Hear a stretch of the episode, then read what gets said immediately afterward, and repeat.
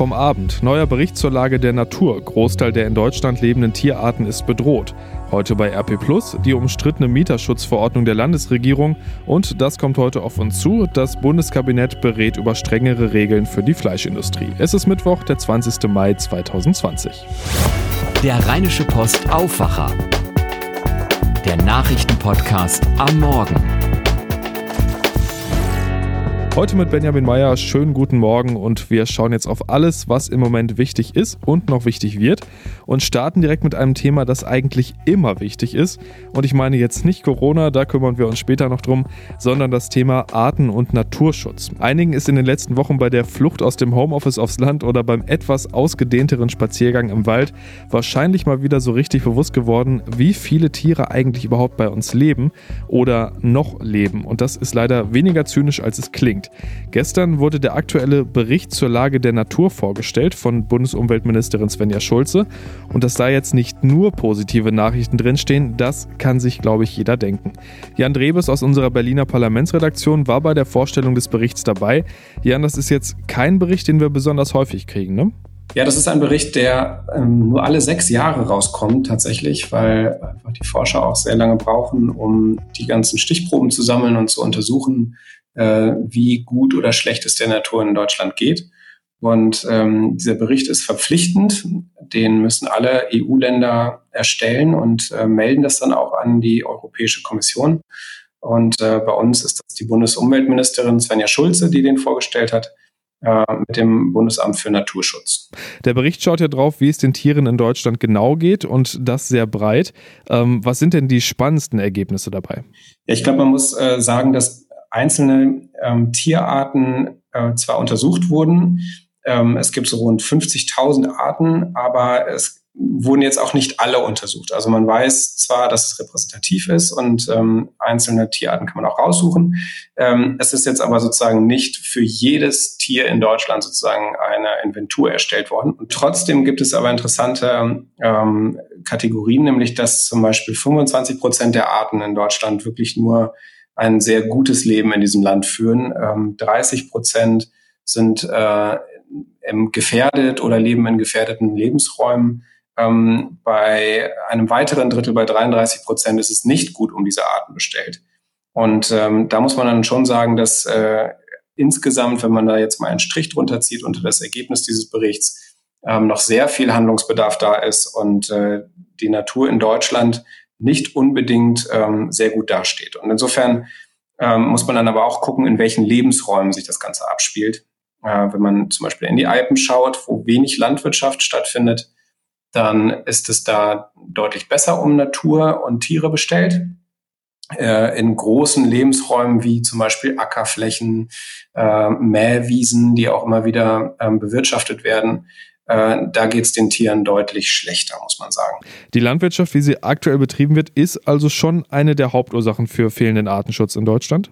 Ja, dass viel gedüngt wird, dass viel gemäht wird, ähm, aber eben auch, dass viel Pestizide immer noch verwendet werden.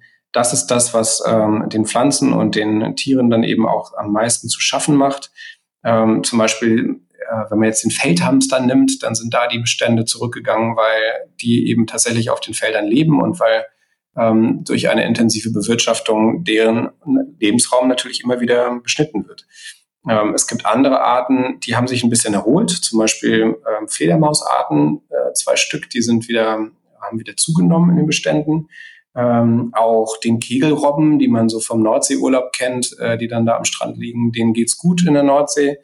Ähm, anderen Tieren geht's ähm, allerdings sehr dreckig. Äh, das sind dann zum Beispiel ähm, Greifvögel, es gibt ähm, andere Vogelarten, da, da ähm, schrumpfen die Bestände erheblich. Und wenn man das jetzt mal so auf die ganz große Perspektive dreht, ähm, gibt es zum Beispiel von den Rebhühnern, kennen auch viele Leute, noch ein Zehntel des Bestandes im Vergleich zu 25 Jahren. Also da sind schon auch drastische Zahlen. Zufällig ist das ja gerade ein ganz guter Zeitpunkt für diesen Artenschutzbericht. Ich habe es ja eben schon angesprochen, es zieht ja doch ein paar mehr Leute als sonst in die Natur.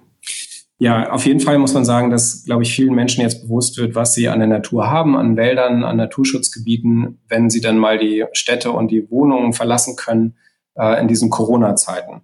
Und auch da haben die ähm, äh, Forscher dann auch Bezug genommen, weil natürlich jetzt zwar nichts dazu gesagt werden kann, wie sich vielleicht die Natur in Deutschland auch in dieser Corona-Krise erholt. Also es gibt noch gar keine Erkenntnisse dazu, welche Auswirkungen das jetzt aktuell hat. Aber was man schon sagen kann, ist, dass die Gebiete, um die es da geht, also äh, Naturschutzgebiete, Schutzgebiete für Vögel und so weiter, durchaus gefährdet sind. Moore zum Beispiel eine wahnsinnig wichtige Rolle auch im Klimawandel spielen, um den Klimawandel zu verlangsamen. Und äh, es um diese Landstriche einfach schlecht bestellt ist. Und je mehr Menschen sich dessen bewusst werden, dass da Gefahren lauern und dieses Naturbild dann auch irgendwann verschwinden kann, umso wichtiger ist es natürlich, äh, dass das den Menschen bewusst wird und dass Naturschutzmaßnahmen, die jeder ergreifen kann, dann auch äh, zum Tragen kommen.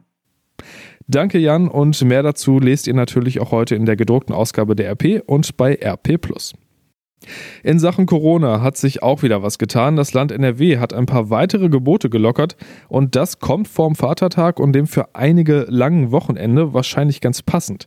Picknicks im Park sind wieder erlaubt. Natürlich immer mit den immer noch geltenden Abstandsregeln, aber ansonsten ist das Verbot erstmal Geschichte. Wichtig dabei ist allerdings, Grillen ist kein Picknicken. Das ist auf öffentlichen Flächen weiterhin verboten. Was auch wieder geht, standesamtliche Trauungen mit Gästen, also auch mit Gästen, die nicht direkt zur Familie oder nur zu einem zweiten Haushalt gehören. Und Tattoo- und Piercing-Studios dürfen heute auch wieder aufmachen, auch da natürlich mit Auflagen wie zum Beispiel der Mundschutzpflicht. Und auch wenn wir gerade eigentlich genau dazwischen sind, Karneval ist auch wieder Thema. Das Festkomitee Kölner Karneval hat gestern beschlossen, dass es keine Komplettabsage geben wird, auch wenn die Planung dank Corona ziemlich schwierig ist. Deshalb wird er jetzt zweigleisig gefahren. Das Festkomitee bereitet nach eigenen Angaben zwei Varianten vor. Eine für den besten Fall, also mit wenig bis keinen Einschränkungen, und eine für den schlechtesten Fall. Anders handhaben das zum Beispiel die Karnevalisten in Euskirchen. Die hatten schon am Montag mitgeteilt, die Session um ein Jahr zu verschieben. Und das lest und hört ihr heute bei RP Plus. Und da starten wir ähnlich wie beim Artenschutz mit einem Thema, das uns eigentlich dauerhaft beschäftigt und zum immer größeren Problem wird. In vielen NRW-Städten herrscht Wohnungsnot. Es gibt weniger Wohnungen als Menschen, die eine suchen und entsprechend hoch sind die Preise. Eigentlich gibt es ja Gesetze, die Mieter vor viel zu hohen Mieten schützen sollen. Eine neue Verordnung der Landesregierung bringt jetzt allerdings Mieterschützer und Kommunen auf die Palme. Darüber spreche ich jetzt mit unserem Landtagskorrespondenten Maximilian Plück. Max, diese umstrittene Verordnung, die hat ja eigentlich erstmal einen ganz unverfänglichen Namen, ne? Mieterschutzverordnung, genau. Und die hat ja diesen schönen Namen und man könnte meinen, dass sie die Mieter ganz doll schützt, aber das Gegenteil ist eigentlich der Fall. Denn ähm, die, sie tritt am 1. Juli in Kraft und jetzt laufen gerade äh, zahlreiche Städte dagegen Sturm und vor allem äh, ein Bündnis um den Deutschen Mieterbund NRW, die äh, sagen, das ist alles großer Käse und wenn das so kommt, wie es da drin steht, wäre das fatal. Okay, was steht denn da drin? Es ist so, dass äh, die Ministerin Ina Scharrenbach, die für Bauen zuständig ist und für Kommunales, ähm, dass die dort eine Verordnung auf den Weg gebracht hat. Unter anderem äh, ist da die weltberühmte Mietpreisbremse drin. Das heißt also, wenn ich eine Wohnung neu vermiete, dann darf ich bei der äh, bei der Mieterhöhung nicht über äh, den äh, einen bestimmten Prozentsatz des äh, Mietspiegels hinausgehen. Da steht auch drin die sogenannte Kappungsgrenze. Das ist für all diejenigen wichtig, die schon zur Miete wohnen. Ähm, da heißt es, dass man innerhalb von drei Jahren die Miete nicht über äh, mehr als 15 Prozent erhöhen darf. Also 15 Prozent allein ist auch schon ein Wort. Äh, ansonsten äh, ohne diese Verordnung würde gelten 20 äh, Prozent. Und dann gibt es da auch noch bestimmte Regelungen. Da geht es ähm, dann darum, äh, wann ein, ein Vermieter Eigenbedarf äh, anmelden kann, nach wie vielen Jahren. So, und das hört sich ja alles äh, wirklich nach Mieterschutz an, was da drin steht. Nur das Problem ist, dass die Ministerin jetzt einen äh, eine Studie in Auftrag gegeben hat. Und ähm, da geht es äh, um die sogenannte Gebietskulisse. Ein ganz schreckliches Wort. Aber die Gebietskulisse heißt eigentlich, das sind diejenigen Städte, die äh, für die diese ähm, aufgrund der angespannten Immobiliensituation äh, diese Gesetze zur Anwendung kommen. Und da schnurrt auf einmal die Zahl der Städte deutlich zusammen. Und das ist jetzt genau der Punkt, wo die Städte randalieren und sagen, nee, Freunde, so geht das nicht. Mit anderen Worten, viele Städte, die vorher offiziell Wohnungsnot und deshalb auch strengeren Mieterschutz hatten, gelten demnächst als unauffällig. Heißt, auch der Mieterschutz gilt dann in weniger NRW-Städten? Und für weniger Leute, genau. Das ist ja, vorher waren es 37 Kommunen, jetzt sind wir bei 18 angekommen. Und das heißt, ähm, tatsächlich hat sich auch die Zahl derer, die davon profitieren würden, von bis zu 6 Millionen laut Deutschen Mieterbund auf 2,9 Millionen reduziert. Und da ist natürlich klar, äh, wenn wir hier über bezahlbaren Wohnraum, vor allem in den Großstädten reden, dass da der Unmut groß ist und das wird meines Erachtens auch ein zentrales äh, Wahlkampfthema bei den Kommunalwahlen sein. Wohnungsnot war ja vor Corona wirklich schon mal ein großes politisches Thema. Hat sich die Ministerin da jetzt einen günstigen Zeitpunkt ausgesucht, wie wir alle mit so ein paar anderen Dingen beschäftigt sind? Ganz genau, das ist auch einer der Vorwürfe, die da erhoben werden, äh, insbesondere vom Deutschen Mieterbund. Die sagen, also das hätte man, äh, das hätte man anders regeln müssen. Da hätte man, äh, hätte man in der Öffentlichkeit doch breiter und äh, und kontroverser darüber diskutieren müssen. Und vor allem, was die, was die Städte, also die kommunalen Spitzenverbände in diesem Falle bemängeln, ist, dass sie gar nicht dazu einvernommen worden sind, sondern es handelt sich äh, bei dieser Studie, die jetzt die Grundlage ist, äh, um eine reine Datenerhebung ähm, und da ist es dann so, dass dann viele Städte sagen, ja, die Daten sind zwar, sind zwar richtig, aber einerseits sind die Annahmen und die, die Indizes, die ihr gewählt habt, möglicherweise nicht die richtigen. Und andererseits hättet ihr uns ja einfach mal fragen können. Also ihr hättet auf uns zugehen können. Wir hätten euch dann sagen können, ob das der Realität entspricht oder nicht. Und diese qualitative Befragung, die äh, durchaus auch äh, gängig ist in diesem Verfahren, die hat nicht stattgefunden. Und das führt jetzt zu großem Unmut. Und ich glaube, das wird äh, noch ordentlich Dampf geben. Die Kommunen hast du ja schon erwähnt, aber auch äh, zivilgesellschaftlich gibt es ja ordentlich Kritik an dem Vorgehen der Landesregierung. Genau, also die, es gibt ein, ein, ein Bündnis für, äh, für bezahlbaren Wohnraum, da ist der, ist der Deutsche Mieterbund ist da mit im Boot, da sind die Gewerkschaften mit im Boot, da sind aber auch äh, verschiedene Wohlfahrtsverbände drin, also äh, die, die kirchlichen Träger, Caritas etc. sind da auch mit an Bord. Und die äh, fordern jetzt verschiedene Dinge, die sagen äh, äh, beispielsweise, dass die Kommunen jetzt wieder auch in die Lage versetzt werden müssen, äh, mehr, äh, mehr günstigen Wohnraum anzubieten. Sie sollen wieder mehr auf äh, kommunale Wohnungsbaugesellschaften setzen etc. Da haben sie einen bunten Strauß an sehr, sehr konkreten Maßnahmen vorgestellt und den werden wir ausführlich in der Rheinischen Post darstellen. Vielen Dank, Max. Die Recherche findet ihr natürlich auch in der gedruckten RP und bei RP Online.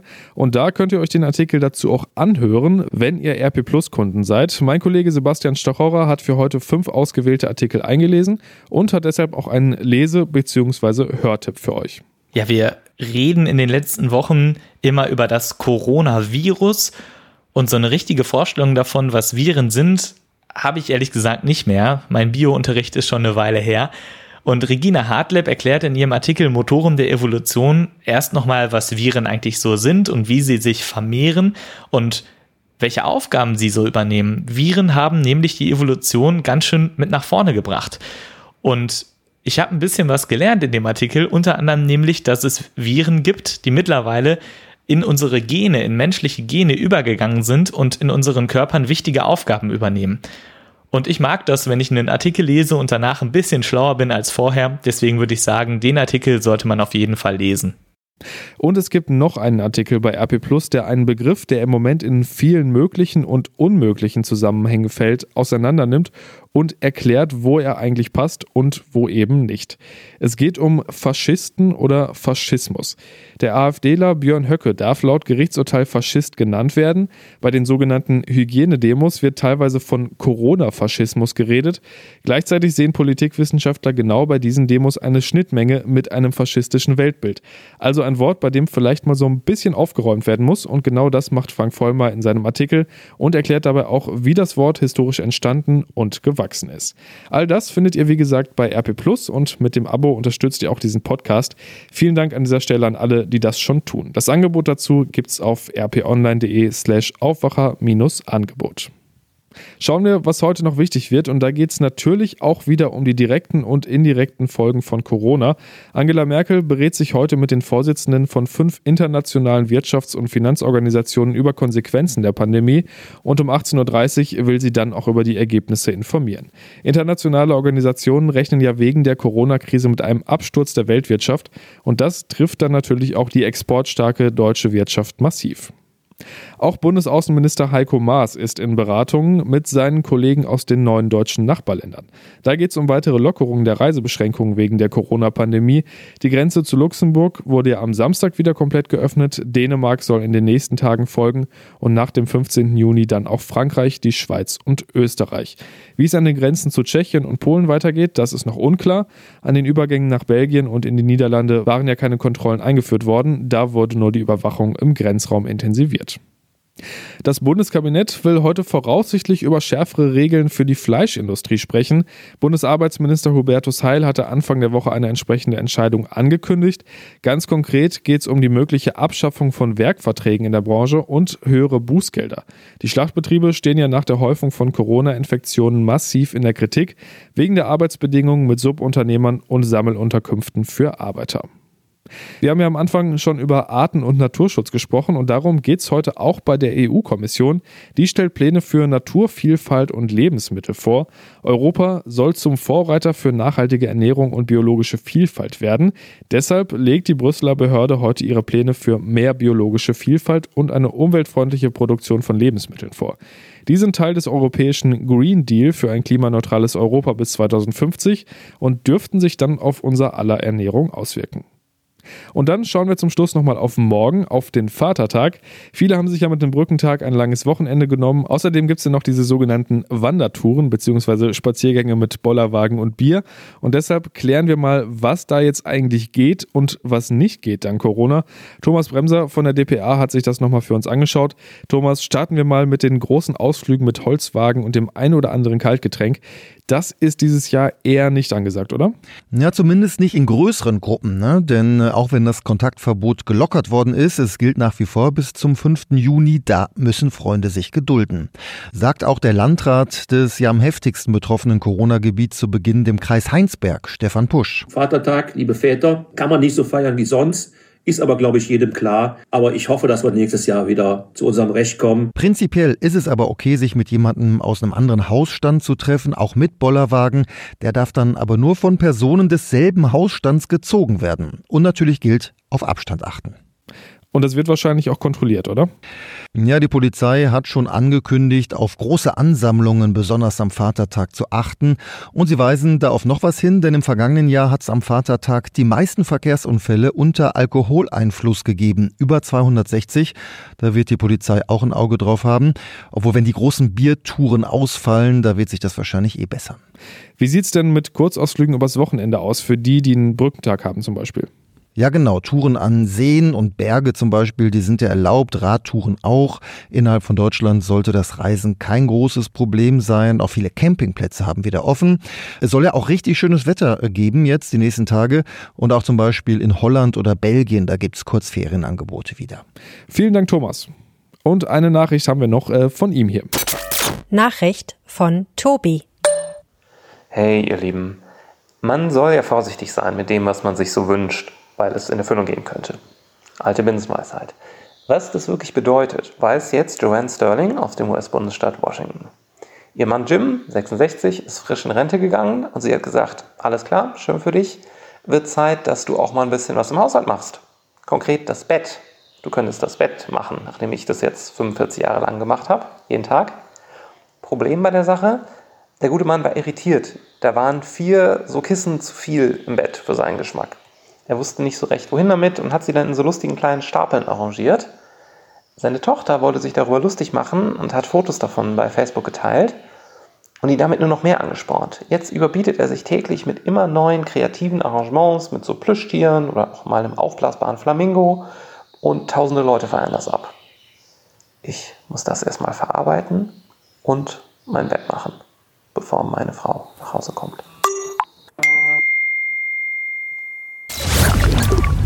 Das Wetter, vor allem mit dem Blick auf morgen natürlich interessant. Heute gibt es aber trotzdem noch und da bleibt es trocken bei 21 bis 24 Grad. Örtlich kann es ein paar mehr Wolken geben als in den letzten Tagen. Später kommt aber eigentlich überall auch die Sonne raus. Morgen wird es dann richtig sommerlich. Bis zu 28 Grad kriegen wir und viel Sonne. Am Freitag dann ähnliche Temperaturen, aber deutlich mehr Wolken und dann könnte es auch Regen geben. Das war der Rheinische Post Aufwacher am 20. Mai 2020. Habt einen schönen Tag und äh, wenn ihr es denn habt, ein schönes, langes Wochenende. Mehr bei uns im Netz www.rp-online.de